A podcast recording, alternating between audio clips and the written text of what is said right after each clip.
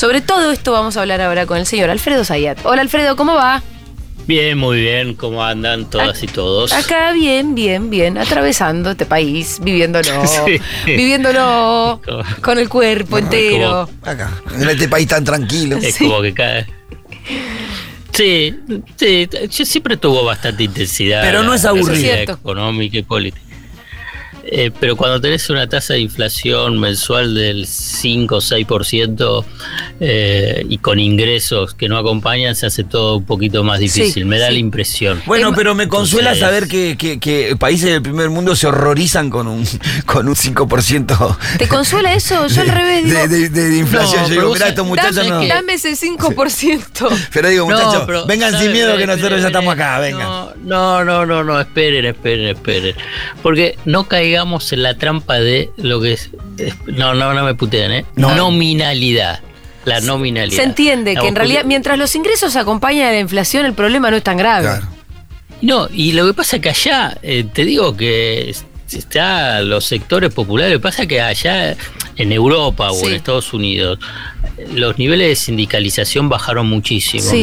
Eh, la conflictividad social digamos, entendida en, términos latinoamericanos también, hay otro tipo de conflictividad. Pero te digo que la pérdida en términos reales de los ingresos de los trabajadores en Europa y en Estados Unidos es fulminante. ¿eh? Sí, pero ¿de cuánto más o menos? Y bueno, pero si vos tenés un crecimiento de la inflación del 8,5%, sí. ¿no? En Estados Unidos, anualizado, y los salarios te aumentaron un 2 puntos, y bueno. Perdieron 6. Y sí, pero igual al, lado de lo no, nuestro. No, la nominalidad, fíjate, fíjate la nominalidad en el salario en Argentina es que no se recuperó, digamos, eh, por ahí quedó empatado. Olvídate el menemismo, te estoy hablando de este periodo. Eh, el índice salarial que salió del INDEC, el, último, dio un incremento promedio, estamos hablando promedios, ¿eh? Sí, Todo, del 7,5 o sea que le ganó eh, a la inflación. En ese mes, en ese mes, no me maten. ¿En, no cuál, me ¿en cuál mes, ¿De cuál mes estás hablando? Me perdí. En marzo. Ah. Entonces, eh, lo que yo quiero decir, no caigamos la trampa en la nominalidad, eso lo digo. La Argentina es dramático. Eh, lo primero que te dije es el tema de los aumentos de precios. Pero lo que está pasando en los países centrales con, con la inflación y que no están acompañando los salarios, te digo que hay que ver cómo evoluciona esto. ¿eh? Digamos, es, digamos, es cierto, parten de otro la carrera están en otro lado. Sí, sí. El primer mundo, tienen las cosas bastante resueltas. Eh, pero los niveles de, pobreza. Bueno, justo la vez pasada, me parece que en página salió una nota hace dos o tres días, que en Gran Bretaña hay sectores de la población que están salteando comidas. ¿Ah, sí? Eh, sí. Digamos, eh, porque, ojo, el tema este de la, de la inflación es un es grave, digamos. Lo que pasa es que nosotros lo tenemos naturalizado, lo tenemos con, vuelvo a repetirte, nominalidad es el porcentaje, hablar del 60% versus el 8, inmediatamente si dame ese 8, pero el tema es qué pasa con los otros, con los otros, eh, con las otras variables, por ejemplo la del salario. Si en Estados Unidos tuviese cero de aumento, y la pérdida de 8 puntos en términos reales es, es, fenomenal, ¿eh? Es fenomenal, es una de las caídas más pronunciadas. No, te, no sé si de la historia, porque tampoco sé de, todo con tanto detalle en Estados Unidos, pero es una caída muy, muy fuerte. Eh, lo que pasa es que en Argentina estamos con niveles muy altos que sea lo que producen un desgaste muy, muy fuerte. Bueno, ayer escuchaba el galón de, eh, de nafta en Estados Unidos está arriba de 4 dólares. ¿Cuánto es un galón? Ay, yo sabía que lo Para que te metiste en el galón. Porque si tenemos que comparar. Bueno, pero ¿qué, quiere decir? Que está muy cara. Buscalo mientras. Porque Ahí Fito está buscando cuánto es un galón. Un galón son casi 4 litros. Bueno, y ahí lo tenés, casi 4 litros. Entonces, para Estados Unidos, digamos, eh, es, es, es un shock inflacionario muy, muy fuerte. Bueno, pero no importa, digamos, todo debe estar pensado, ¿qué me importa Estados Unidos y Europa y todo? Lo cierto es que ahora, dentro de una hora y media, una hora y veinticinco, se va a dar a conocer el índice de precios de, eh, de abril. ¿Y está alrededor de qué se sabe? Me dicen. A ver qué te dicen. ¿Cómo se dice? Viste que los periodistas cuando dicen me dicen. Sí. Entre el 5,7 y el 5,9. Uh, es un drama total. Eh, eh, digamos, yo creo que, digamos, y festejan porque no empieza con un 6. Vamos a ver, digamos, vamos a ver si se, cumple lo que me dijeron. Ahora, eh, el tema es que, por ejemplo, en marzo estaba explicado por el cambio de estacionalidad, porque marzo es un típico mes de aumentos por lo general. Arranca las clases. Y qué sé yo qué, pero ya, ¿cómo explicas este de 5? Ya por una inercia. Inercia. Es inercia. y sabiendo que se vienen nuevos, perdón, Alfredo, sabiendo que ahora con eh, los cambios en la nafta que va a afectar la inflación de mayo, las tarifas afectará mayo junio, no sé cuándo estará, pero Sí, el aumento salarial de, algunos eh, de, un 60% también va a impactar, ¿no? En la inercia o no. las dos cosas, pero déjame de hacer el capítulo de combustibles que me parece muy, muy importante. Porque vos fíjate que a diferencia de otros aumentos, esta vez lo dispararon las privadas, Shell y Action subiendo 10, 12%.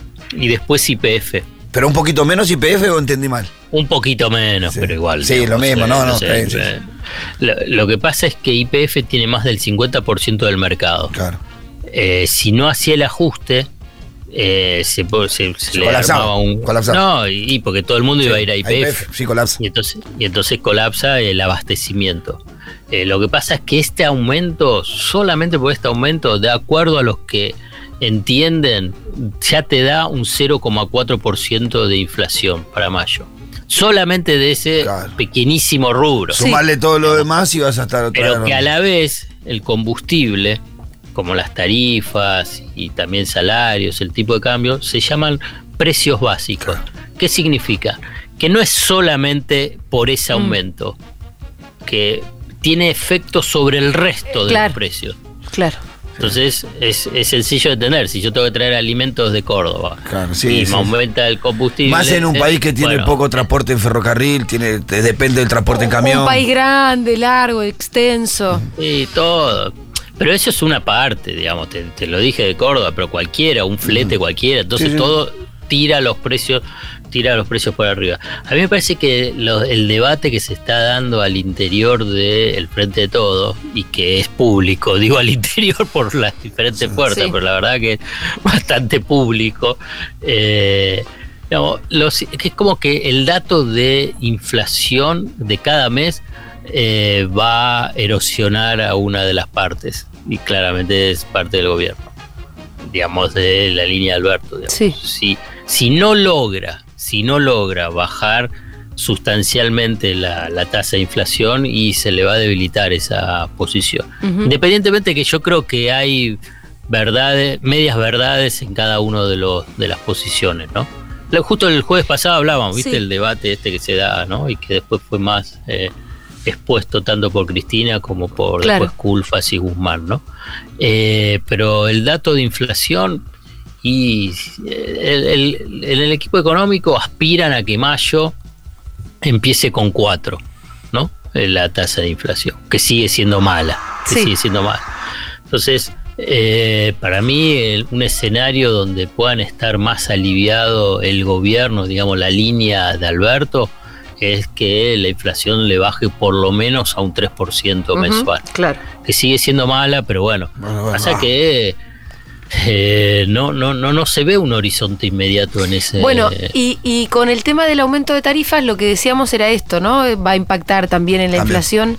Y ahí adentro hay una discusión, eh, una de las tantas, que además viene dándose hace bastante tiempo, ¿no? Dentro de la interna del Frente de Todos, la cuestión de las tarifas. Me gustaría saber tu punto de vista, porque. Mm, a ver, para empezar, como cuál es la posición de cada uno. Evidentemente, eh, desde la parte de la gestión, es decir, Guzmán, lo que quieren hacer es aumentar las tarifas, hay que bajar los subsidios para eh, responder un poco además a lo que fue el acuerdo con el FMI, que además implica bajar el déficit. Em, desde el cristinismo, ¿cuál es la posición? Porque acomodar un poco las tarifas no debería también ser un horizonte.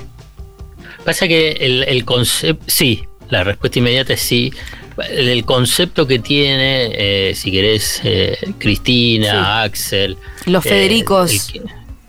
es que los subsidios en estos momentos actúan como un salario indirecto. Sí. Una mejora de los ingresos. El tema ahí es a quién se lo das. Y yo creo que ese debate ya estaba al final del gobierno de Cristina Fernández de Kirchner. ¿Te acordás esa aventura sintonía loca? Fea, sintonía fina. además fue la aventura loca loca de que la gente por su propia voluntad fuera y renunciar al subsidio. ¿Te acordás? Sí, está mal reírse. fuimos, fuimos cuatro. No, muy poco, El tema es la dificultad de, ese momento se hablaba ya de la segmentación. Claro, pero cuando hablaba Cristina de alinear salarios, eh, tarifas eh, y precios, ¿no hablaba justamente de esto? ¿De la postura que, tiene Cristina ante esta cuestión? Sí, digamos, y que los salarios no pierdan claro, de, los aumentos de tarifas y eh, de precios. Entonces, lo que yo creo que está bien lo que plantea Julia de ese sentido. Escúchame, con las tarifas algo tenés que hacer. Sí. el tema es qué hacer. Sí. Digamos, el no hacer nada, teniendo en cuenta el shock externo, el aumento de los precios internacionales y también que es lo, la que no, no va, digamos, subsidio a gente que pueda pagarlo digamos, el tema de tarifa. El tema es cómo lo tenés que hacer. Sí. Y a mí me llama la atención ya a esta altura porque viste que yo te mencioné, digamos, ya en el 2012, para poner una fecha, se hablaba de segmentación.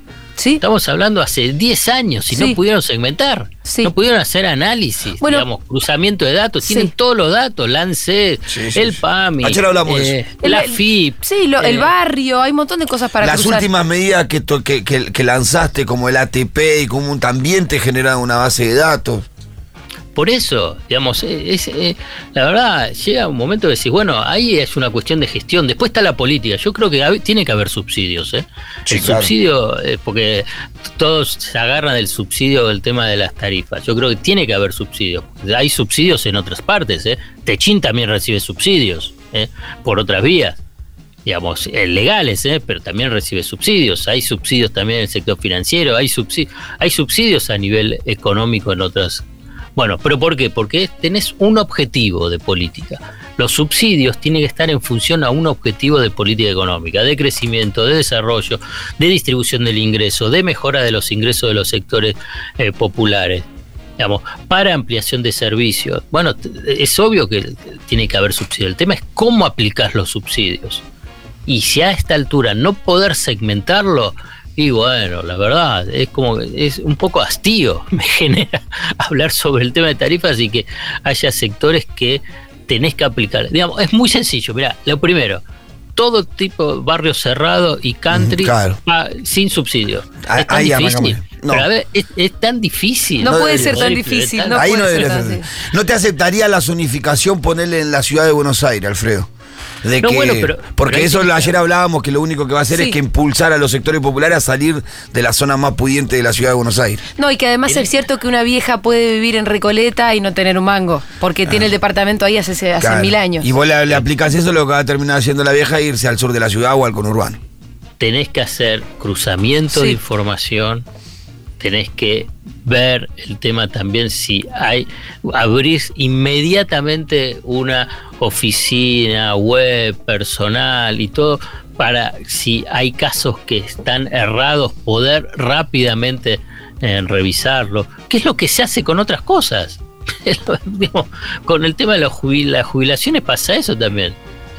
Eh, viste que los jubilados tienen que hacer un certificado de fe. Sí, de fe de vida fe de vida. Sí, la supervivencia, sí. Claro. Bueno, ¿y cómo lo logra? Después, bueno, después hay cruzamiento y dice, no, acá no tenemos que dar una jubilación. ¿Por qué? Porque falleció.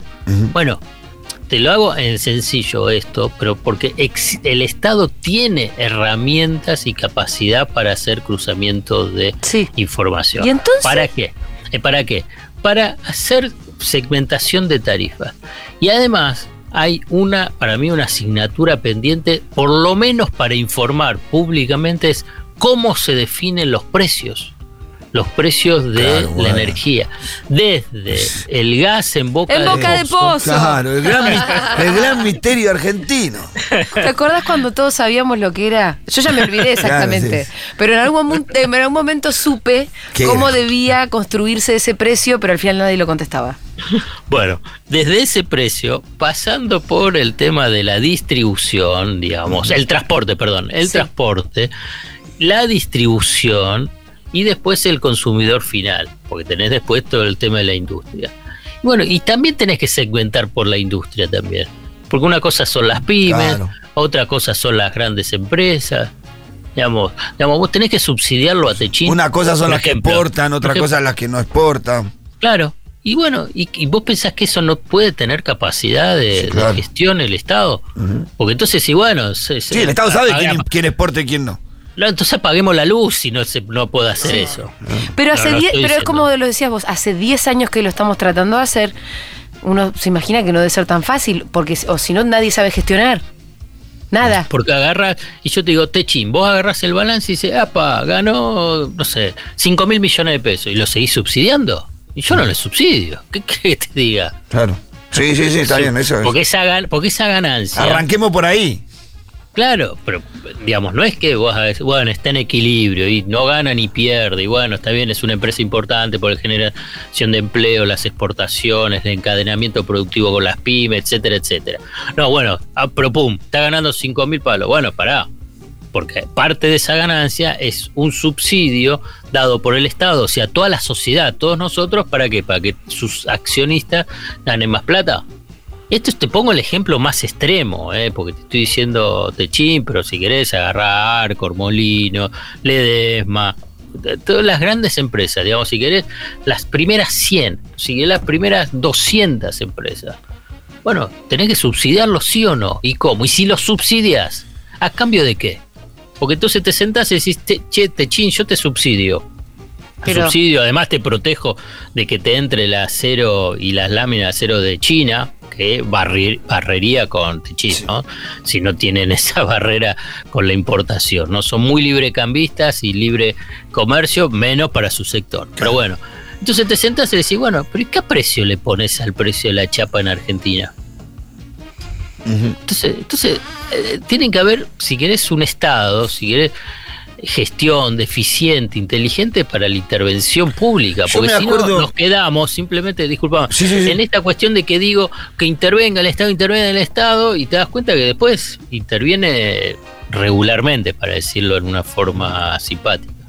No te iba a contar, yo me acuerdo cuando una, anécdota que contó Moreno, no, será de los mejores, pero cumplía eh, algún rol en el gobierno de Cristina, de cómo cuando le querían aumentar la lavandina a Junín, todo eso, empezó a, hacer un análisis de costos, llegó hasta el tipo que le vendía eh, uno de los, era uno de los proveedores. Vos estás vendiendo a este, porque él le pide cuánto sale el costo de la lavandina, y se le inflaron un poquito. Y entonces él fue al que le vendía la materia prima y le dijo, che, vos estás vendiendo esta materia prima a este precio porque me estás pagando menos IVA entonces. No, no, no, no, no, yo no. Y ahí logró llamarlo y que no le aumentaran por un tiempo. me parece que también hay una cuestión clara de, eh, de comunicación, ¿no? Porque en esta, cuando esto después se traslada a a, lo que le llega a la gente, los que siempre ganan son los medios hegemónicos, eh, digo, trasladando la idea de que el gobierno le quiere sacar más a unos nobles empresarios que hacen lo que pueden. Eh, me parece que también hay una cosa donde eh, la gente no, no termina de tener claro que este tipo de peleas y de luchas son justamente para cuidar el bolsillo de la gente. Sí, es cierto, es cierto lo que Fito, es así. Y también con el tema de los subsidios. Yo te digo, me parece que vale el, el, debate subsidios eh, sobre los, eh, los hogares. Vale, digamos, me parece que eh, a esta altura, si vos decís, si fueses una sociedad desarrollada, con niveles de ingreso elevados, con bienestar general, una, una ciudad, un, un, país nórdico, digamos, si bueno, pero no lo somos, no lo somos. Entonces, si tenés niveles de pobreza monetaria en el 35, 40%, si lo amplias a una, a, una interpretación o un concepto multidimensional, que hay un informe también desde, el gobierno, es de arriba del 50%. Y bueno, los sectores que tienen más capacidad contributiva que tienen que pagar, digamos. Ojo que te digo, yo en eso evolucioné conceptualmente con esa idea. si te digo durante el primero y, ya no tanto al final del segundo gobierno de Cristina, decía, bueno, el Uy, ¿qué decías? se, nos, fue, justo me reintrigaba dónde era. Que había cambiado. el consumo. Espera, espera, que justo se cortó cuando contaste en qué habías cambiado de opinión. Bueno, que yo pensaba precisamente que el subsidio era un subsidio, que era un salario indirecto, que era un, un, beneficio universal, que como es todo universal, a veces a algunos eh, no les corresponde, pero como es universal, vale, y que por consiguiente eso genera, impulsa el consumo interno, el crecimiento, genera empleo y ese es el círculo virtuoso. Pero la economía argentina tiene algunas eh, trabas para ese círculo virtuoso, que fundamentalmente es que no tiene dólares suficientes para financiar ese círculo virtuoso dinámico y de alto crecimiento. Entonces, vos agarras, entonces decís, bueno, entonces tenés que segmentar. Y entonces hay sectores de alta capacidad eh, contributiva y de alto poder adquisitivo, y bueno, que tengan que pagar el, la tarifa más alta. Sí. Eh, ¿Para qué? Precisamente para que los sectores que tienen menos no paguen. Exacto. Eh, Alfredo, sí, con eso estamos de acuerdo. me parece que las críticas venían a ese porcentaje que está en el medio, de los que van a dejar de recibir el subsidio y ahí por ahí medio a los hachazos. No, pero de acuerdo, no sé, vamos a ver cómo avanza. hasta ahora aparece solo el 10% que, que, que no tendría subsidio. Después hay como un sector del 40% que, que va a estar más o menos al 40% a partir de una fórmula que incluye el coeficiente de variación salarial. Y después lo que sería tarifa social es un 20%. Entonces, eh, así sería el esquema. Después vamos a ver cuando se, se, lleva a la práctica. Pero me parece que yo me concentraba en ese 10%. Bueno, basta. Porque además te das cuenta, digamos, ese 10%, digamos, en el, en el sentido de la verdad que no le afecta mucho a su consumo, porque en general la idea de salario indirecto es que vos estás motorizando el consumo, porque, digamos, no le disminuís el ingreso disponible de los hogares. Si vos la tarifa te aumenta, te, baja el ingreso disponible. Pero para, para ese sector no pasa nada. Y no pasa nada, no pasa nada. No pasa nada. Aparte no pasa nada desde lo económico porque no le generas un gran daño, no frena el consumo en ese sector, ni tampoco tiene efectos electorales porque es un sector que no te va a votar. No te iba a votar nunca. Así que sí, está bien. Es perfecto, exactamente, es así. Así que es así. todo ganancias ahí, Alfredo, estamos de acuerdo. En eso estamos de acuerdo. Todo, ese componente. Y bueno, basta, digamos, que, la, digamos tiene que implementarse. No puede, digamos, está hace 10 años, 10 años, digamos, ahora bien, digamos, para, para decir. Además es importante cometer errores en todo caso, pero ir a la implementación como para ver cómo se corrigen los errores. Claro, exacto. Digamos, porque, mira, es así, el esquema de hasta el 2015 para no pudieron, pero más o menos podemos eh, hacerlo de una forma sintética, sin aumento de tarifas. Claramente llegó a un límite, digamos, insostenible. Después vino el, el ciclo neoliberal de la Alianza Macrista Radical, aumentos del 3000%. O sea, se pasó, digamos, para hacerlo esquemático, de 0 a 3000. Sí. Bueno, no es ni uno ni otro. claro, claro. no Equilibrio. ni otro. Alfredo, nos vemos eh, el jueves que viene. Dale, bárbaro. Un abracito. Chao, chao.